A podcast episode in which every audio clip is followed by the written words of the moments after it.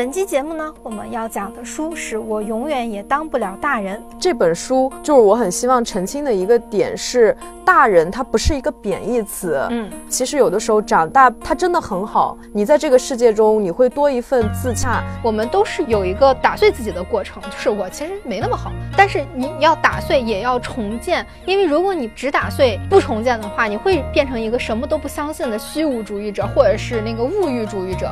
史铁生老师说，拖延最大的坏处不是耽误，而是会使自己变得犹豫，甚至丧失信心。要知道，没有什么东西是理所当然的。你要对每一次的恶意都要有准备的同时，也要对每一次的善意都有觉察。人就变成了工具，一个工具是可以要求完美的。对。那这个作者恰恰觉得，他觉得大人就应该像工具一样，永远没有问题，永远不会拖延，这怎么可能呢？我并不期待人生可以过得很顺利，但是我希望碰到人生难关的时候，自己可以是他的对手，这是我一直以来的努力的方向。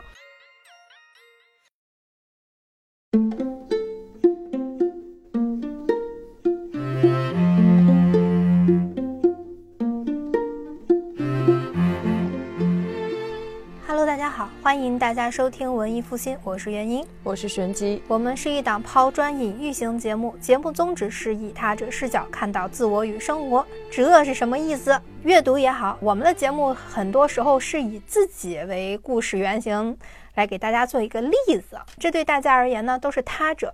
你们听了我们或者书里的故事会怎样呢？会产生自己的想法。通过观察，哦，原来他们是这么想，哦，而我会这么想啊，是可以觉察到自身和自己的真实生活的，捋出一条思路的。虽然是我们，但真正抓住它的人是你自己。我们的话是砖，你们的决定才是玉。嗯，本期节目呢，我们要讲的书是我永远也当不了大人，一本一上午就能看完，却能回味许久的成人漫画。不是那个成人漫画啊！我们将在本期节目的留言中抽取三位送上这本漫画。而这本漫画究竟讲的是什么？做一个大人不是一件很自然的事情吗？为什么做不了大人呢？请听我们细细道来。是的，为什么这次只能抽奖三本呢？因为这本书真的挺贵的。对，这本书又贵又沉。这书多少钱来着？九十八块钱啊，对，啊，真贵呀！这个虽然是漫画啊，但是跟我们常见的那种四格漫画什么都不太一样，它的字儿啊相当的多。对，它区别是有的漫画它的字是在那个四格里面的，它那个字儿是在底下或者在上面，反正在图的就是补充说明。嗯，因为它的图就这个作者的画风非常的清奇。啊，对 我，我觉得大家应该是有看到过他的一个表情包，嗯，就是我们是谁？我们是乙方，那个甲方想要什么？对，反正有很多调侃自己行业的这种漫画，头上有一个黄色的鱼鳍，身体是一个玫红色的。管他呢，你们看 show notes 吧。对，由简单线条组成的狂野，很像我们以前有一段时间流行那个暴走漫画啊，对对对啊，对对对，是那个样子。哎呀，暴走漫画时代的眼泪啊！这本漫画它讲了十八个故事，但是总的来说算是十七个吧。嗯，讲了他的十八个人生中的片段。故事是从艾丽给幼年的自己写回信开始的，因为他。看到了幼年的自己给自己写的那个时空信件、时空胶囊，他就想回复给曾经的自己，告诉两岁的自己，面霜不是奶油。他执着的吃面霜，希望有一天面霜可以变成奶油味的，还能健康长大，不容易啊！想要告诉四岁的自己，吃盐啊可以，但是。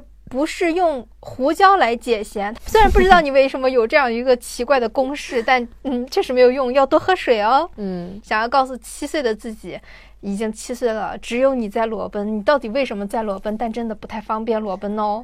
其实看到这段的时候，我发现我小时候也是七岁裸奔吗？我小的时候，因为我很爱跟我爸去游泳，嗯，我就常年不穿上衣，就只穿一条小内裤，跟我爸在村子里晃来晃去。天我游完泳回来的时候，就村里人就好意提醒我爸说：“你女儿似乎该穿衣服了。” 然后我就被我家人逼着穿上了衣服。哦，你要这么说的话，你跟我发小还挺像的。我发小，我印象里他到三年级的时候还不穿上衣，在小区里面晃荡呢。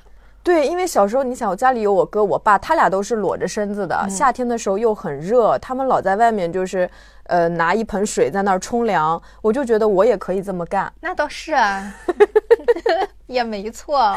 对，所以从艾丽自己来看呢，她自己从小就是一个奇奇怪怪，与教科书什么那种好孩子呀八竿子打不着的怪胎。嗯，不过仔细想一想。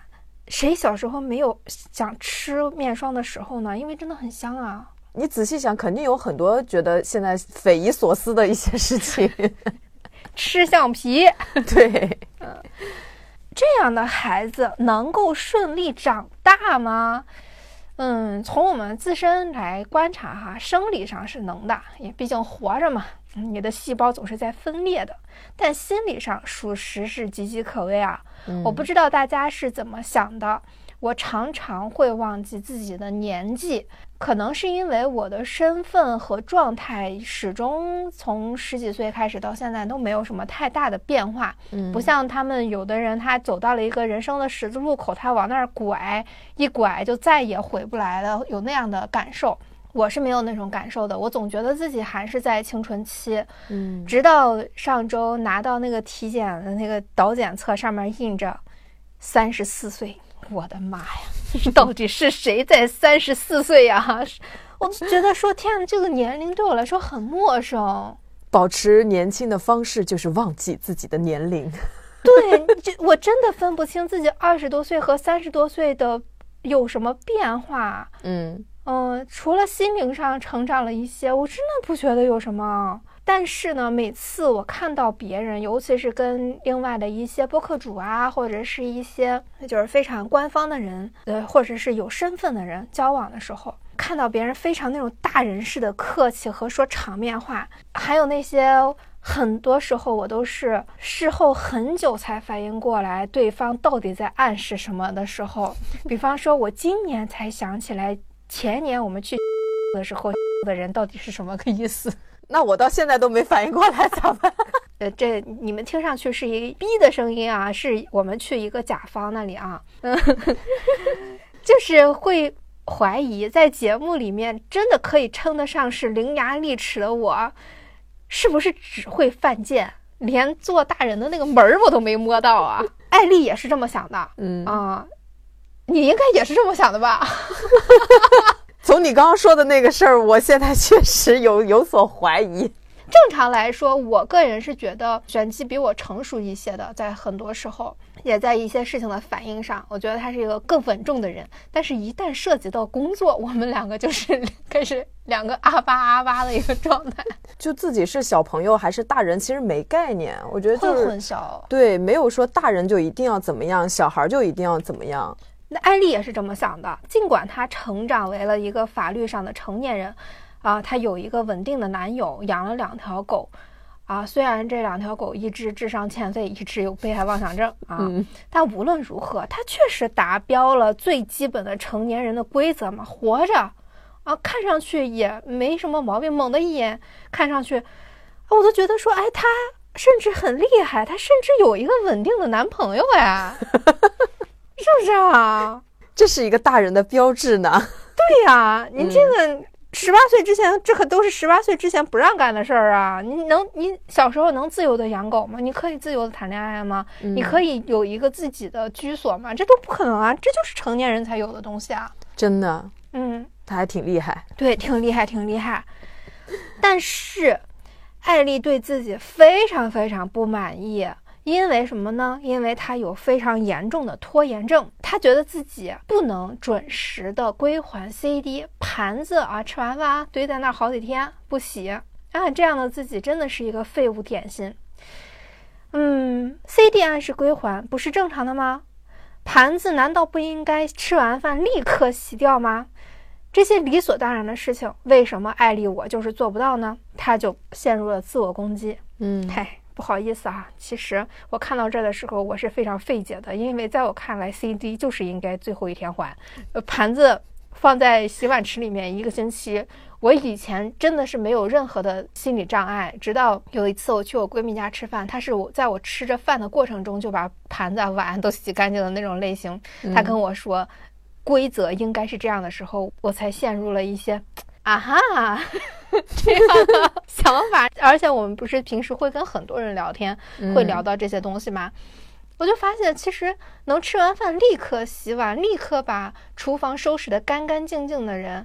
才是少数群体，真的吗？我也是啊。哦，OK，OK，因为我是长很大以后，有一次去邻居家，嗯，才第一次知道，原来吃完饭碗要立刻洗掉，而且要同时把灶台也擦干净。对，桌子、灶台都要擦干净，然后当天的垃圾、厨余垃圾一定要立马扔掉，因为它会招蟑螂。嗯，话是这样想。那个时候，当我遇到像玄机这样类型的人，我就一直在想，我记得我也不是从一个孤儿的状态长大的吧？我的人生里面就完全没有这样的概念。嗯，你小的时候，那你爸妈的他们也不洗碗吗？嗯，还是你没有看到他们洗碗的这个过程？我爸肯定不洗碗嘛。嗯，我后妈是洗碗的，我在我爸那儿也会装一装，但是对我。来说，这个洗碗就是一个需要装一装的事情，它只是一个礼仪，并不是我想做的事情。嗯，在我妈那边的话，确实没有这样的印象，因为我吃完饭就坐往那一坐，就开始全情投入的看电视了。哦，嗯。而且我很小的时候，我妈还有我姥姥家的人经常跟我说的一句话就是：“你小孩懂什么打扫卫生呀？你肯定也干不好。”你，我刚上小学的时候还想表演一下，就是踩着个凳子像广告一样的洗个碗，然后我妈还跟我说：“别装了，下来吧。”嗯，就是全盘否定你需要做家务这件事情。你时间久了，你就自然不会把家务放在眼里。哦，嗯，总有一个人他是会完成的。在你没有看到的情况下，对对对对对，嗯啊，所以你小时候会洗碗吗？我上学就初高中的时候会偶尔帮忙洗一下，平时也是我家里人洗。但是因为这是一个规律的东西，就比如说做饭的时候就会把灶台都清理干净了，锅也洗干净了，然后吃饭，吃饭立马就收碗，收碗立马就洗碗，就是基本上吃完饭之后半个小时内就跟没吃过饭一样了。所以这个好像就是刻在 DNA 里的一个行为模式。哇，家庭和家庭之间的差距真的是很大的，在一些细节上面，很多我我习以为常的，或者你习以为常的，其实它都只是我们习以为常的一套东西。对，嗯。啊，所以你才长成了一个这人嘛！我一直觉得说你什么东西都能按照规则准时完成，甚至提前完成，真是太厉害了。虽然你也经常会因为这些东西把自己逼哭，但是我也觉得是好厉害。有把自己逼哭过吗？迟到，迟到，因为迟到，迟到。这个东西真的是从小就养成的哈。对，我跟艾丽应该都属于 P 人吧，但是艾丽就是她面对她这种动力不足。他有两个解决方式，嗯，一种是面对失败的恐惧，他用失败的恐惧去刺激自己；一种是用自我否定来羞辱自己，嗯嗯，这是我们很多人在采用但是没有意识到的方式。比方说啊，减肥嘛。啊，为什么要减肥呢？就减肥本来就是一种自我否定了，然后再继续双重否定，什么？对，一顿饿你都受不了，难怪你瘦不下来，你这个大胖子，难怪你穿衣服丑，难怪难怪人家好看，你看你瞅那德行。哎，我知道这件事儿你就做不成就凭你，你比别人牛逼在哪儿了？你最初怎么就认为你会成功呢？哼，不光我看透你了，别人也早看透你了。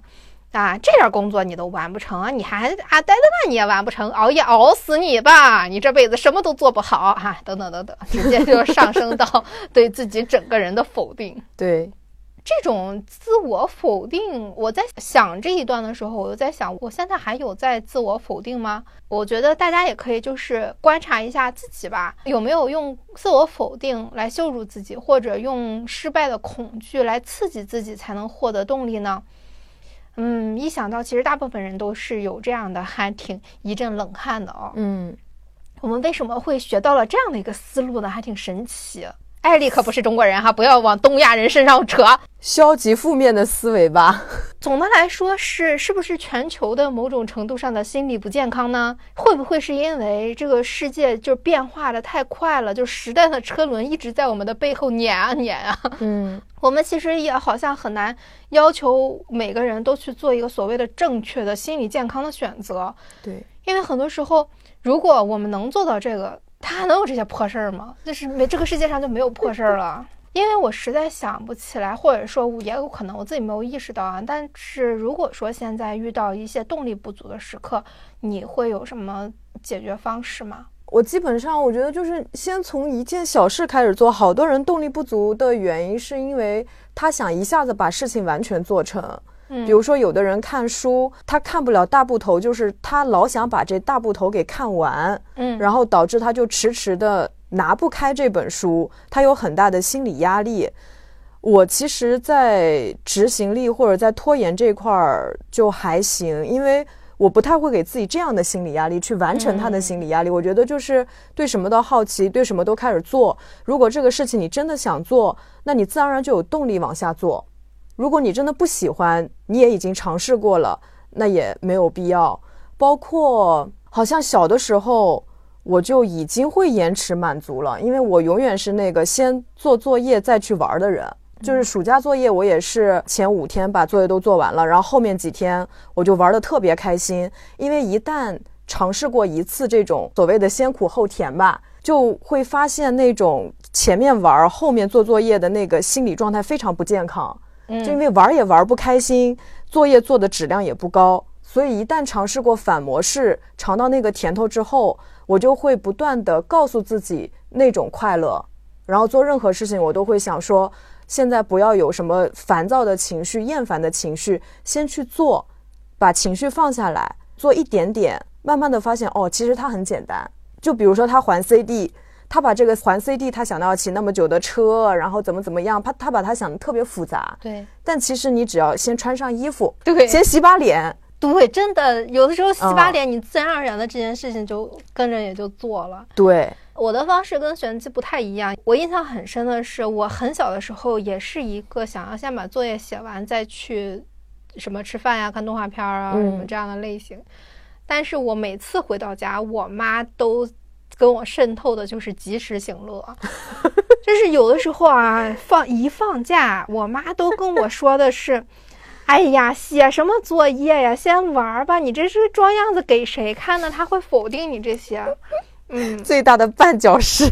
对我妈真的是我人生中很大很大一个绊脚石，所以她就给我养成了一个行为模式，就到家。先看动画片，嗯，先吃饭，所有的事情都搞完了之后再去呃写作业，写作业写到九点多钟，然后洗脸睡觉，得亏还能写完，这要换成现在根本写不完作业，呃，所以我现在养成了一个行为模式是，呃，当我比方说不得不看某本书的时候，我会先看一些我想看的东西，嗯，比方说一些傻屌段子啊什么的，先让自己乐呵起来，先沸腾起来。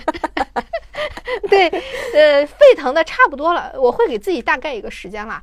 你沸腾的差不多了，哎，感觉哎，我爽到了，我爽够了，我再去做自己不得不做的事情。嗯，因为这样做呢，也有一定的好处。坦白讲是有的。比方说，我觉得我从来没有失去过快乐。嗯，因为我没有错过我想。看的动画片，嗯，我没有为他们遗憾过，我也没有说我再等一等，尤尤其是双十一或者是需要抢购的东西，可能我不会去等那个时间，我就先买先享福，就这种的快乐对我来说是一种小确幸，它可以帮我抵挡。掉很多我不愿意去做的事情的带来的不好的感受，因为我会把自己的情绪完全释放在快乐的事情里面。等我把这些情绪，我想要获得的安抚都已经释放够了以后，我就可以非常冷静且有逻辑性的去做那些必须要做的事情。嗯，就会把它分得很开，我就不会带着情绪去做那些事情了。我不知道是我过于理性了吗？还是怎么着？我现在对事情我都没有觉得说这个是好玩的事情，那个是不好玩的事情。就我觉得，就玩手机是挺好玩的，但是工作也挺好玩的。就只要认真做进去了以后，都挺好玩的。我对他们没有情绪反应，所以我就不会拖延。因为我觉得我一上班开始工作，它不会让我觉得很累，它不是一件枯燥的事情。这个是一个非常健康的心态啦。呃，所以我会觉得，呃，好多时候拖延症的人，他会把这种工作性质的必须完成的事情，首先会产生一种极大的情绪反应。对，嗯，所以他就会更多的享受于，比如说躺在沙发上呀，或者刷手机啊。但其实真的，他一直躺在沙发上，一直刷手机，他也会觉得无聊，并且也会在内心一直默默的批判自己，就是属于把做事情投入了过多的内心的一些情感在里面。对，而且我一直觉得说拖延症它只是一个表象，嗯它真正的背后的原理是在逃避自己不想面对的什么东西。嗯这个不想面对的东西不一定是他眼前的事件本身，当然每个人不想做某件事情的原理都不同，甚至是不同的事，只不过他们的内核看上去都是一样的，他会有一些痛苦的感受，所以人会逃避痛苦嘛，就很正常的。比方说我不爱做家务这件事情，可能对我来说就是自然而然的就联想到你一做家务就被别人说做不好啊。比方说，我小时候经常被说的，你看你扫地都扫不对，你拿那个扫把的姿势都不对，你扫的方向不对，你刷碗刷不干净，哎，就是简直你这孩子就是干啥啥不行，吃啥啥不剩，而且又会联想到自己讨厌的人，就联想到很多不愉快的经历，所以我自然而然就。不太可能会去喜欢做家务，甚至说逃避做这件事情。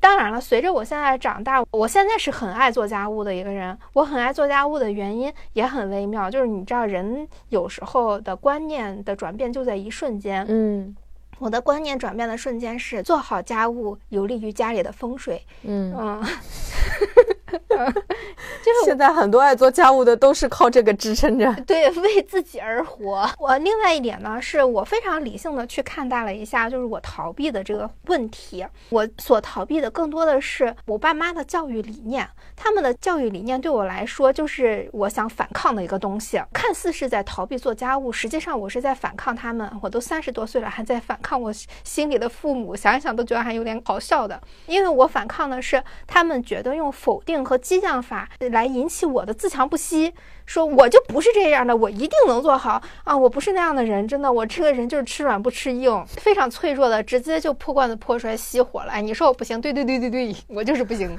所以就是反抗他们对我的无视吧。而且我觉得喜欢的事儿谁不会做呢？你看艾丽，她虽然说，哎，我拖延，我拖延的要死，我什么都干不成，但是她蛋糕我想吃到，我一定要吃；对派对我要去，我一定要去。这也没见他耽误哈。对，所以说他人生中有很主观的把一些事情分成我很讨厌做但不得不做，把一些事情分成我很喜欢做，然后我立马就要做的。嗯当他人生有这两个很极端的事情的时候，他就会产生拖延症。我有朋友，他也是那种拖延症很严重的嘛，然后他是艾丽这是抑郁症，对吧？我朋友确诊的是成人多动症。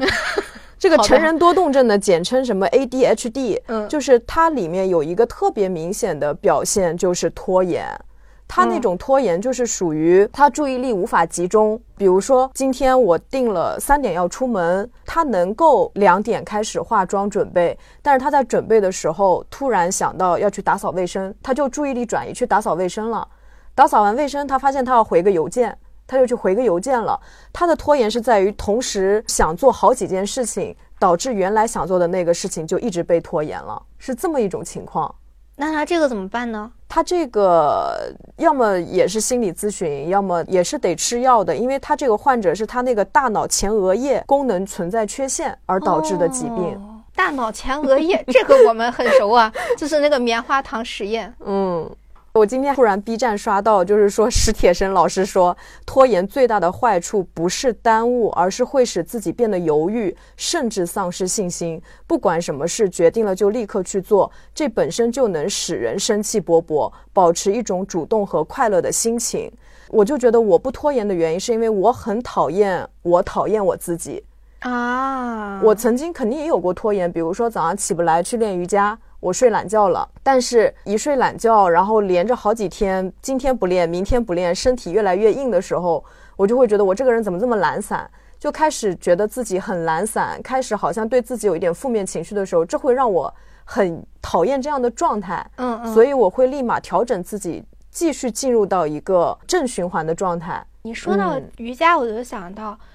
前两天我在露台上碰到同事，同事说我怎么那么厉害，可以坚持健身快两年，一年半了吧？嗯嗯。我当时想了想，可能因为对我来说成本足够低。嗯。很多人说他健身没有办法坚持或者什么的，我在以前可能会打鸡血的说你坚持啊。我后来想想，嗯，如果换成我是他那样的情况，我可能也坚持不下来。为什么我说成本足够低呢？因为我的健身房就在我们公司楼下，就在一楼。对，我怎么都得来上班。对，我只要上班，我就可以顺便去健身。这对我来说是一件顺便的事情，根本不存在是坚持的事情。你能坚持上班，你就能坚持锻炼。他应该夸你，你怎么能坚持上班？对，因为我没有钱，我要吃饭。对，所以我现在发现，我能记一直做的很多很多事情，都是因为它的成本足够低。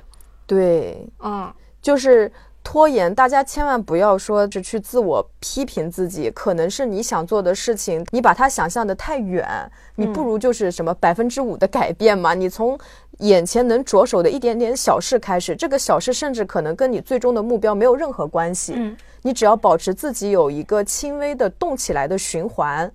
你整个人的这个动力就会有，从床上起来吧。对 对对，刚才我们聊了很长时间的这个自我攻击哈，嗯，那其实哪怕艾丽这种自我攻击的人，你说他真心实意的就在放弃自己吗？其实不是的，某种程度上，我觉得哈，就好像人和人还能吵架一样，自我攻击还算是对自己有点期待呢，是对自己有要求，对，嗯。呃，所以其实他。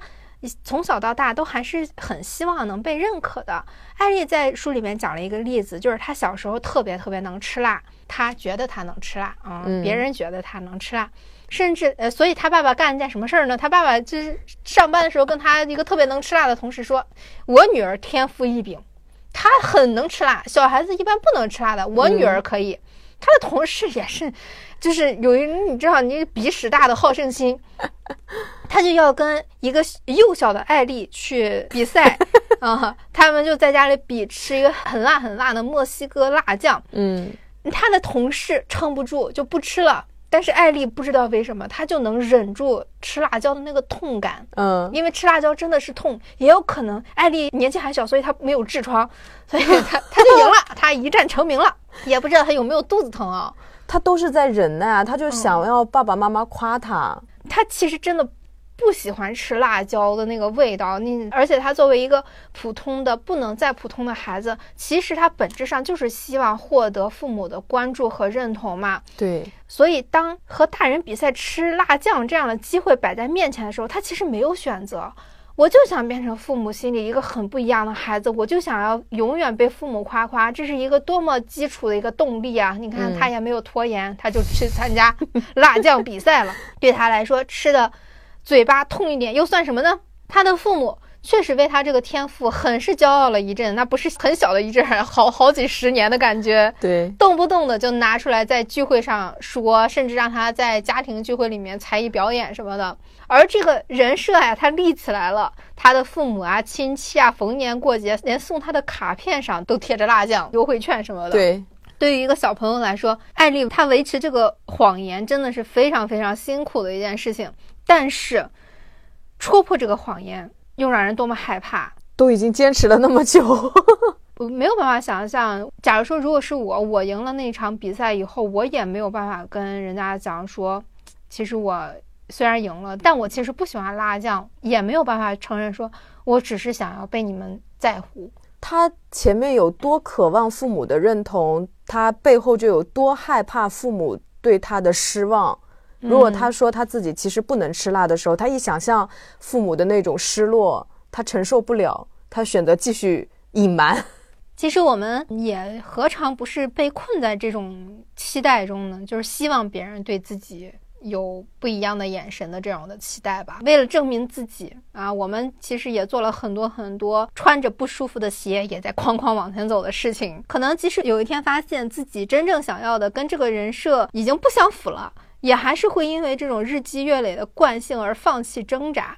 在这个故事的结尾，他在长大之后，他是向他的圈子里面开诚布公，说我根本不爱吃辣酱。他是有勇气摆脱自己多年的这个人设的。我觉得他真的还挺厉害的这一点。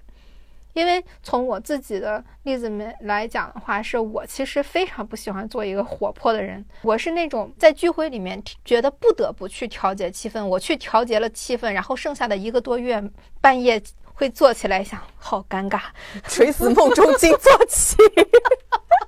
对我甚至有一次聚会的时候，后面好几年，我每每想到自己那天晚上的表现，我都到底做了什么？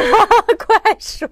就是当着很多很多不熟的人的面，手舞足蹈的唱了一首歌。嗯，呃，对我来说简直是羞耻到了极点。其实我也有，所以我看他这个吃辣酱的时候，我还挺有共鸣的。嗯，而且我会想到那个被讨厌的勇气里面，他不是说吗？其实父母，你既不能批评孩子，你也不能夸奖孩子。对，因为夸奖孩子，它其实是一种纵向的人际关系。嗯，纵向的人际关系，其实夸奖它就是一种操控。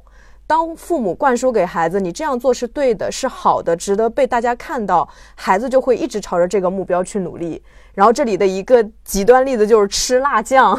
我还想，比方说上学的时候，老师总是夸这个小朋友好活泼呀，你就会维持那个活泼的面具。我小时候被夸的比较多的是，你这个孩子真是善解人意，总是很能理解别人。嗯啊，你看这个标签我也戴了很多很多年，后来不太理解别人的方式，仅仅是我在路上看到别人没跟人家打招呼，我觉得自己已经犯了天条了，感觉我慢慢开始就是不是那么在意别人要不要跟别人打招呼。好像也是最近一段时间的事情吧。比方说我们在食堂见了，可能就点个头，或者是有的时候没什么事儿，在工位上可能一周也不说话呀什么的。但在以前我是完全接受不了这个的，这个我会觉得说。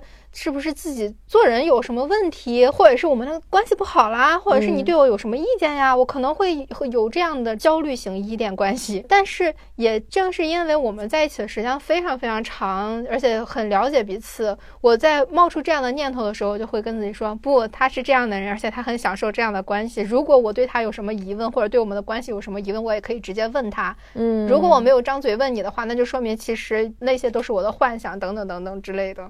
我以前都有把一句话作为我的 QQ 签名，就是什么最好的关系就是待在一起可以不说话，但是感觉很舒适。就是我会觉得我能跟一个人在一块儿，我可以很舒服的做我自己想做的事情，我不用说努力去跟他非得聊点什么，然后让这关系显得很热络，反而是我比较松弛的状态。如果我一直想着要跟他说什么，我要去回应他，我就会觉得。特别累，那你这累一天，对于爱人来说，晚上回家太难受了。哎，对对对，耗电。就其实有的时候，我发现我们小的时候也好，现在也罢，就是想被认可一个真实的自己。这个自己不是演出来的，或者说我们在面对不同的人的时候，会有不同的面具。嗯，但是可能我们需要被外圈的人认可的是这个人是好相处的，中圈的人认可的是哎这个人是有能力的，内圈的人就是这个人是个哑巴。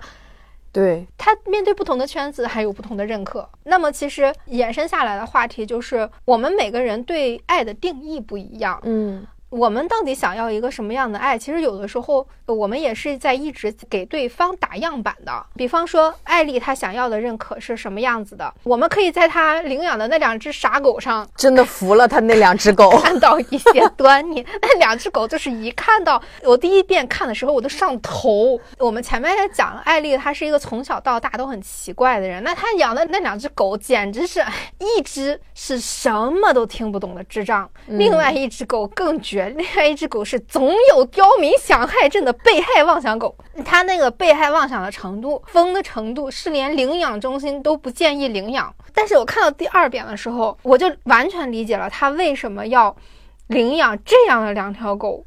对，而且第二条狗是他自己主动跟领养中心说：“你们这边哪条狗领养不出去，我要那条。”对对对，为什么会给自己主动找麻烦？我就发现艾丽她其实是有一份同病相怜的投射在里面的，因为她作为一个小时候拼命吃辣、渴望关注的小孩，她长大之后他并没有什么大放异彩的过人之处。不仅如此，各种人性上的缺点他也没有落下，甚至他觉得他也挺自私的，他也不是什么好人。他其实对自己的评价就是从小到大就是个怪胎，就是正常人好的标准他一个都没占上，或者说在他眼里他是这样的，在他心里呢，他甚至还有一份无比急切的欲望，就是想看看自己到底能讨人厌到什么程度。这个想法很小孩儿，嗯，但他即便如此呢，心底显而易见还是希望有人能够毫无保留的爱自己，完完全全的接纳自己的。对对对，我是这样的人，我为自己感到羞愧，我好烂哦。但是一定也是有人可以爱这样的我啊？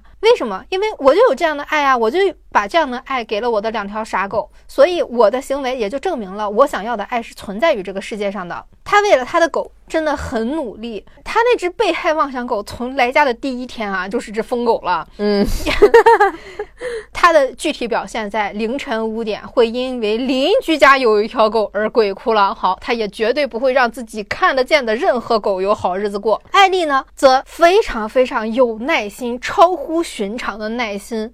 一次次用各种各样的方法来研究怎么能让被害妄想狗感觉好一点，让它睡在床上吗？这要是我，我都不敢让这个狗睡在床上，嚎一晚上。对啊，啊，给它加个护栏。最后，最后才发现，只有让它在卧室里的卫生间那个浴缸里面才能停止狂吠。这个时候，他松了一口气啊。被害妄想狗，你究竟还有什么我不知道的秘密，让我可以帮到你呢？就是有效跟你沟通呢？嗯，这句话也适合送给艾丽自己。我觉得这不光是艾丽的愿望吧，其实我们很多人都有这样的愿望，希望能有人有足够的耐心，越过我们疯狗一样的表面行为，找到跟我们的相处方式。因为我们也跟各个甲方一样，我知道我想要什么，但是我不知道我的问题是什么，我也不知道我为什么这样子，但是我希望你能来看透我，我完全理解这样的想法。但是理解归理解啊，我始终还是觉得关系是双向的啊。大家其实都是破破烂烂的大人，谁也带不动谁。愿望是可以有的，但是主观能动性也不能丢啊。双向奔赴，大家互相搀扶着，是更好的感受。嗯，把愿望完全挂在别人身上，我凭什么受啊？他说到他这个养狗的事儿，我就突然想起来，他是因为觉得自己很怪。然后在这个世界上找不到同类，所以不会被爱，所以他想要养两条狗。这两条狗也很奇怪。我突然就想明白了，为什么我曾经有一段时间特别痴迷于找怪胎谈恋爱的原因，就是因为我觉得我很怪，这个世界就没有我的容身之处，所以我要找怪胎，两个人互相取暖。对对对，跟他找傻狗。这一个逻辑，你要这么说的话，我觉得其实很多人的恋爱关系是这样的。其实大家都是在人群中发现了，哎，这个人他的这个特质是让我有安全感的。我们在这一点上是能互相理解，我们是可以抱团取暖的。嗯，所以这种人他们在市面上。确实，大家会觉得你找的都是个什么玩意儿啊？就是可能也不是很有钱，甚至可能责任感也不是很强，比较自我。但是因为他足够怪，因为这个怪其实投射了我自己对自己的一种认知。对，所以有句话说的很好呀，就找对象的时候啊，不光要看看对方，也要看看自己。对，所以听朋友吐槽朋友的对象的时候。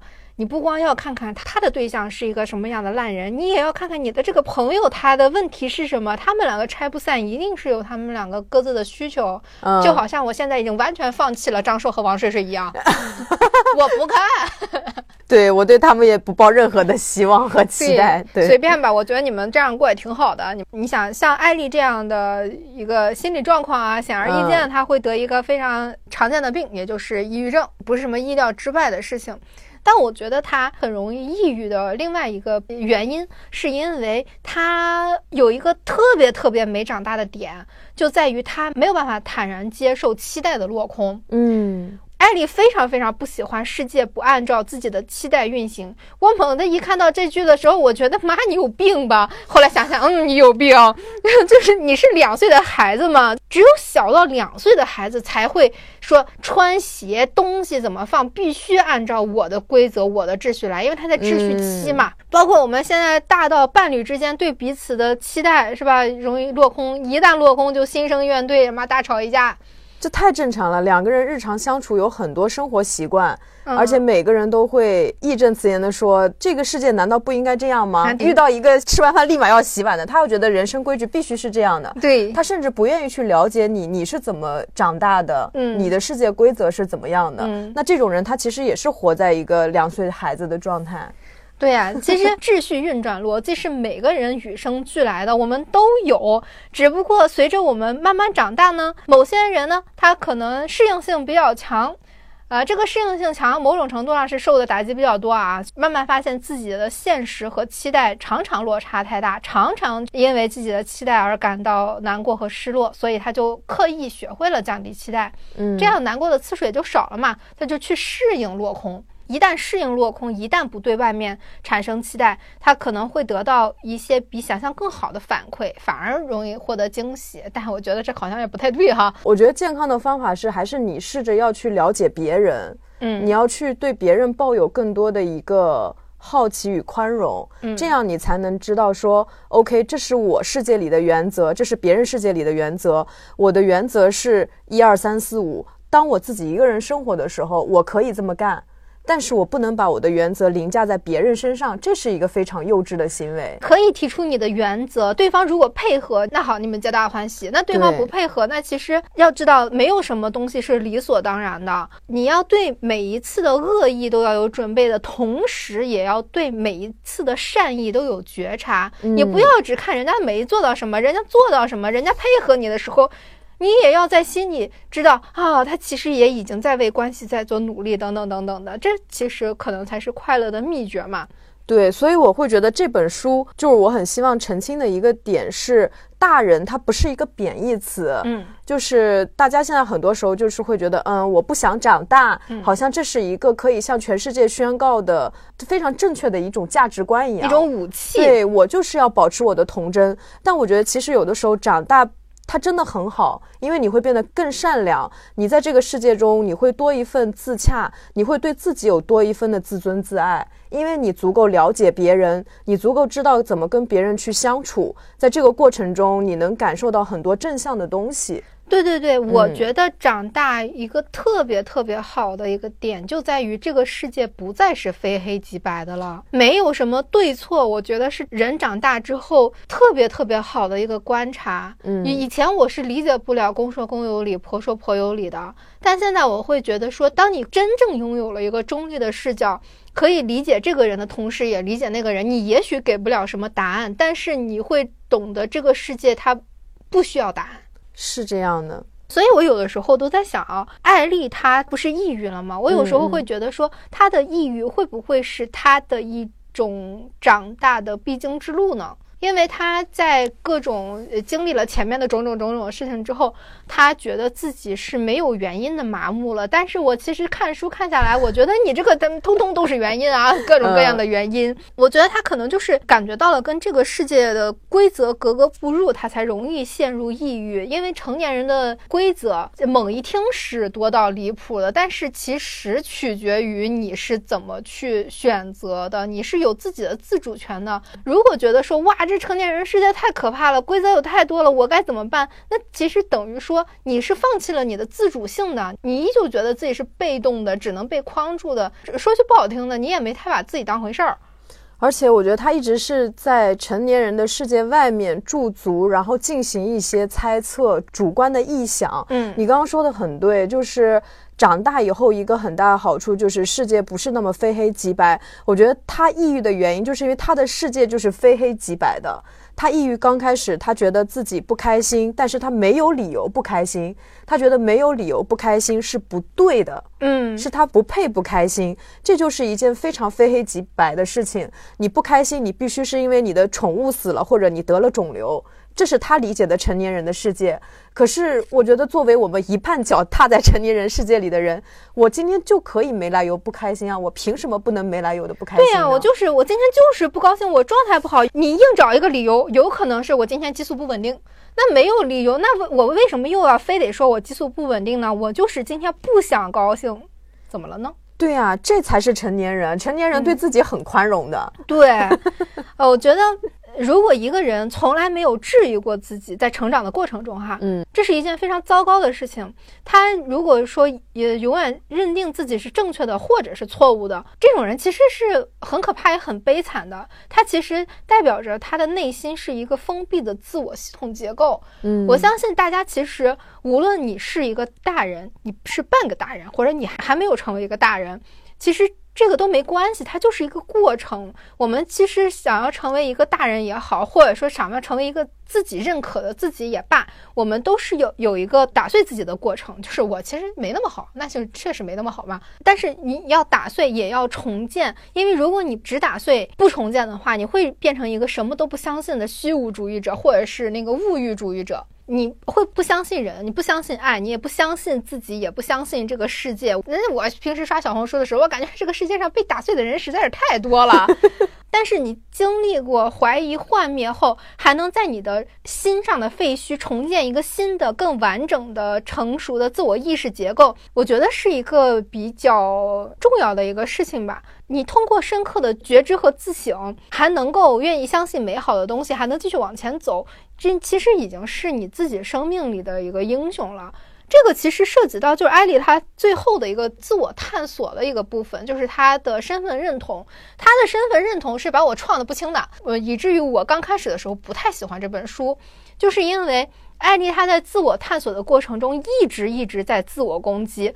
因为我是一个很容易共情的人，所以她的自我攻击是感觉就是她一直在骂我，在在创造我的，我是没有办法在看书的时候移情出来的嘛。她最后的最后的结论是啊。虽然我曾经很想做一个英雄，我认为自己是一个能想象到的，就是《美少女战士》里的水冰月呀，甚至是美国队长啊，等等等等的，就是他认为自己可以是一个那样的人，但实际上不是。他发现他不仅不不是一个英雄，甚至也并不是一个标准意义上的好人，更不是什么伟大的人。他也不会说他自我探索之后能够柳暗花明又一村，探索到最后，他发现自己就是一个自私的、狭隘的。不过如此的人，甚至对他对他自己的定义就是说自己是个人渣嘛。但其实那也没怎么样。我觉得他这本书其实到这儿的时候就已经结束了。嗯，他这个结束的时候，我有去问编辑说，呃，对他这个结束怎么看？就是编辑的意思是说，大家都会有这样的想法，会引起这样的共鸣。嗯，那我只能说没引起我的共鸣吧，因为我是绝对不愿意自我攻击自己的。嗯，对我来说，我自己的人生观是我并不期待人生可以过得很顺利，但是我希望。碰到人生难关的时候，自己可以是他的对手，这是我一直以来的努力的方向。但是我也不否定艾丽这种，我就是很懒的，我很躺平，因为我觉得他在这样的一个阶段，尤其是他在写书的过程中屡屡脱稿，是因为他一直抑郁的复发，所以他其实是要通过这种摆烂来放过自己的。嗯，因为他如果一直强迫自己说我是一个好人，我一定会好起来的，可能他心里不相信这个。当然，我们其实谈不上会跟艾丽去对话。我自己的感受是，我们自己的人真的是八面体，或者是更多面体。我们有各种各样的可能性。我们其实是在选择我们的某一面去发展它，谈不上全面发展啊，肯定是某一个自己擅长的方面。而其中有一些东西，我们是有意识要去规避它，或者是抑制它的。因为之前看一个访谈，那个访谈说我们人是半人半兽的，呃，人应该是带着镣铐跳舞的，因为我们是恶恶和善一起的，所以我们要用那一定的镣铐去发展。善的去医治恶的，而且之前跟玄机练瑜伽的这一个月的时间吧，玄机一直在强调说，当你的脚在用力的时候，实际上你的手也是在往外发散的，就是你的所有的力量它都是一种平衡的。这是一种瑜伽哲学，也是一种人生的哲学。呃，瑜伽看上去是一个很轻松的东西，但是实际上你要用的力气非常非常之巧，不是说大。因为稳定的力量它就是需要拮抗的两股力量。比方说，笃定里面包含着不确定，不确定里面又有着一些笃定。你的自信里面要有谦卑，你的谦卑中也要有自信。你的希望中有困苦，困苦中也有希望。它是一个看上去是相悖的东西，但实际上他们维持了一种平衡。是的，嗯。关于他那个身份认同，我倒是有不同的看法。我觉得他可能落脚点在自我攻击，但是其实也是一种自我探索。因为我们每一个人都会有对自己的期待和你现实中做出的反应，其实跟期待并不相符的过程，甚至这样的事情非常非常多。他文中举例的是说，他想象自己是那种会在危难时刻挺身而出的。也非常安心的认定自己是会为他的爱人捐献肾脏，如果对方需要的话。我生活中反正也遇到过很多，就比如说我曾经觉得我自己是一个非常淡泊名利的人，但我后来发现我必须得挣钱吃饭。我觉得我是一个不爱奢侈品的人，我觉得奢侈品都是垃圾，都是那个很虚荣的东西。但我现在很爱。你看这个其实就跟他这种身份认同是一样的。我们生活中其实有很多很多细小的地方，都跟他这个是有一样的维度的，只不过我们学会了去接纳自己、了解自己，而不把落脚点放在自己是个烂人这个点上。就像那个《再见爱人》里面，张硕给睡睡买什么新疆的美食，张硕他想演绎的他的身份认同是什么？我是个好男友，我非常爱我的女朋友，我知道她爱吃这个。所以我给他买了这个，但现实是什么呢？现实是睡睡没有吃，而张硕把他都吃了，这个就是现实。但是张硕他可能不愿意去面对，他是这么一个，他也有自私的一面的人，他反而一直在努力营造，我想为睡睡做一切，我愿意为睡睡改变。他嘴上一直在营造这个，这个就是他的身份认同和他真实自我的一个差距。包括我身边也有一对情侣，那一天来我们家打麻将的时候。男的嘴上说的是，他跟我在一起之后，我又没有让他花过钱，什么钱该掏的我都给他掏啊，我没有犹豫过啊。但是后来他会隶属，他说哦，每一笔一千块钱以上的转账，我这儿都是有的。他表现出的是一种为女朋友花钱非常风轻云淡，觉得这个是义务。但是他实际在后面就是隶属他为女朋友花了什么钱，甚至跟他女朋友去争执这笔花了多少，那笔花了多少，这个钱你不应该花的时候，那他真实的人是什么呢？他其实是一个还挺伪善，或者是说他也心疼自己的钱，他也希望女朋友是一个能挣钱，或者是说能跟他分担的人，但他没有说出来。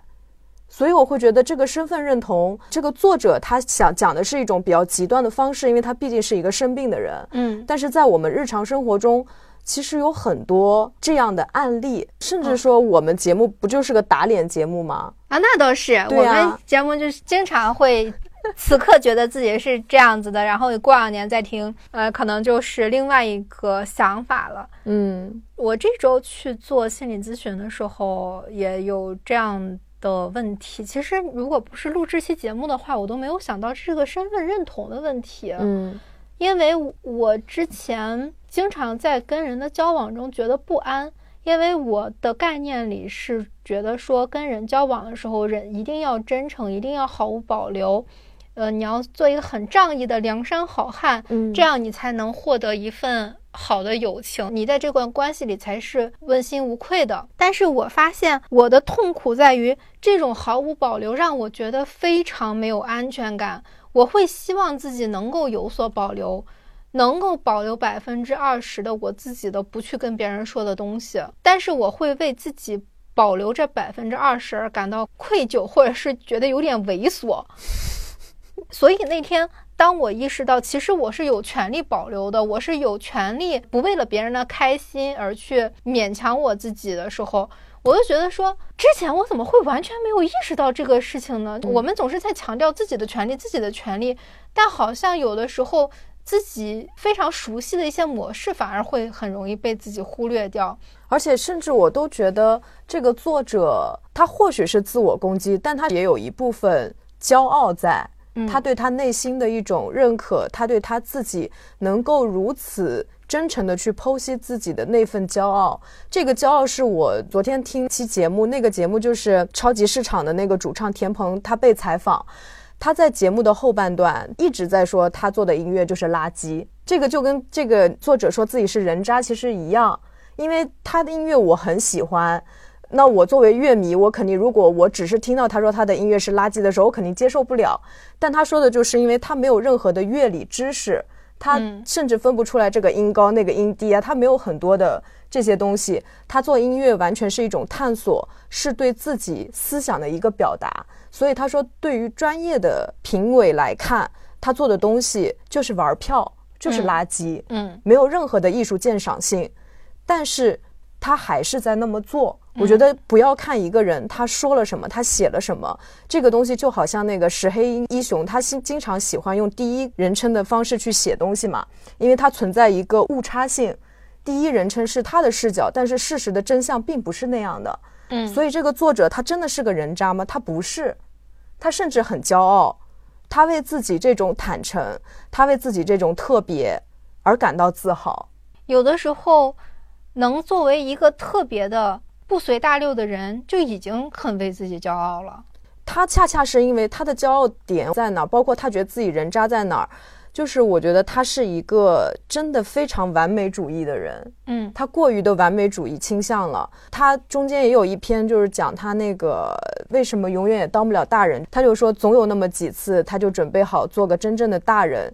他觉得大人就是要承担超出自己能力范围的责任，所以他那段时间他就会列一个很满的要做的事情，比如说我今天几点要开会，几点要回邮件，几点要出去采购，几点要运动。嗯，他把这个看成是一个大人，说明他对自己的要求是这样的。嗯，然后他能做两三天，做完两三天之后，他觉得我需要休息一下，我前两天做真的做得非常好，然后他就开始放松，一放松之后。他就停不下来了，这个拖延症就犯了，他就不去回邮件，这个时间慢慢拖得越来越长，他就开始自我攻击，所以他觉得自己是人渣的点，恰恰是因为他对自己要求太高了，所以他绝对不是个人渣。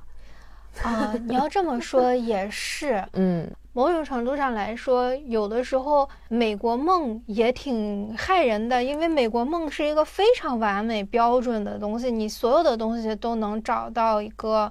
标准或者说一个完美的模板，对你照着那个完美的模板的话，可能除了美国队长这种活了几百年的 能能做得到，可是连美国队长的屁股都塌了呀！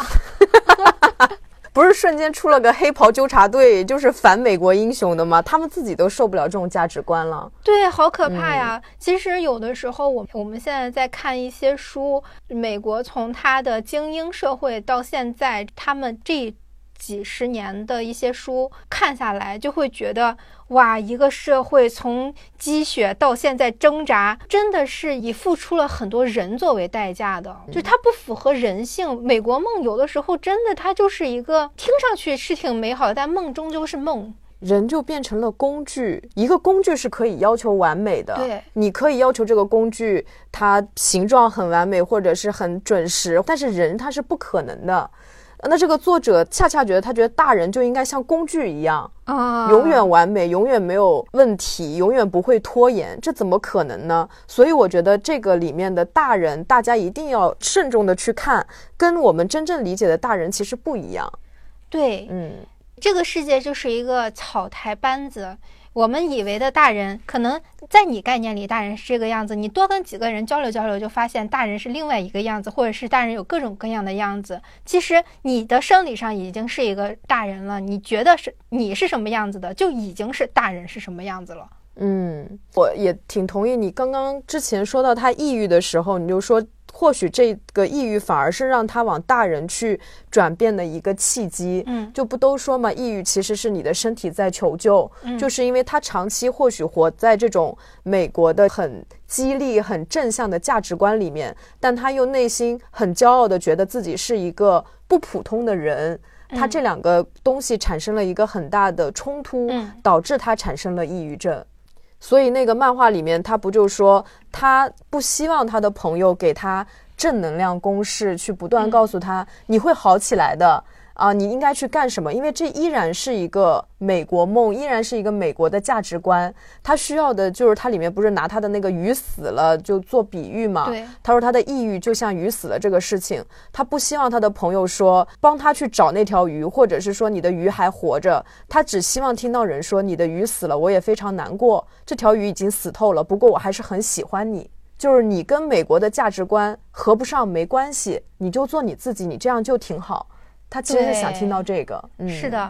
节目的最后呢，还想送给大家一句吴青峰的话，就挺打动我的。嗯，这句话叫做“有瑕疵才会有折射，有裂缝才会有光线”。我们不能说永远成不了大人吧，因为已经成为了生理上的大人，只能说我们确确实实永远不会成为完美的大人。对。就成为自己就好了。对，想办法更了解自己吧。嗯，对。好，那今天的节目就到这里，感谢大家收听，拜拜，拜拜。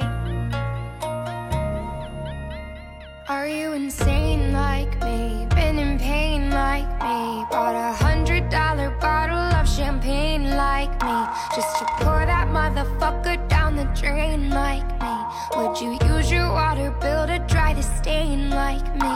Are you high enough without the Mary Jane like me? Do you tear yourself apart to entertain like me? Do the train like me? Saying that you shouldn't waste your pretty face like me.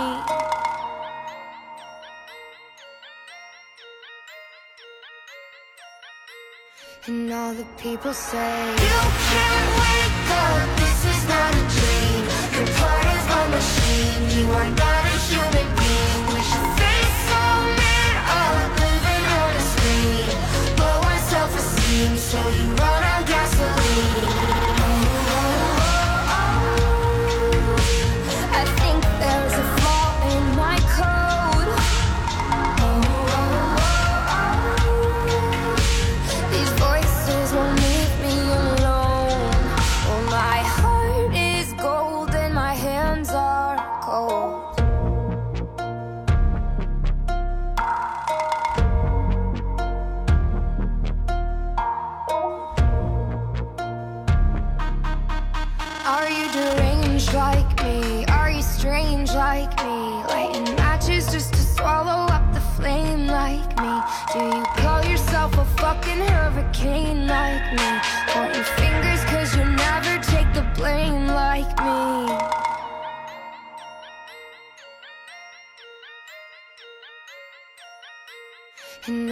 people say. You can't wake up, this is not a dream. You're part of a machine, you are not a human being. We should face so man up, living on a screen. Low on self-esteem, so you run